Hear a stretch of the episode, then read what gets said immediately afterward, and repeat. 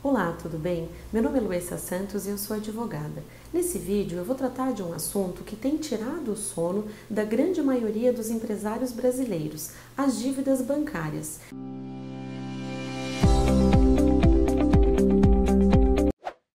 É muito comum, diante desse cenário de crise, que o empresário saia renegociando seus débitos sem uma devida orientação jurídica ou contábil para fazer a análise desse contrato e verificar se as taxas e juros aplicados são legais e são devidos.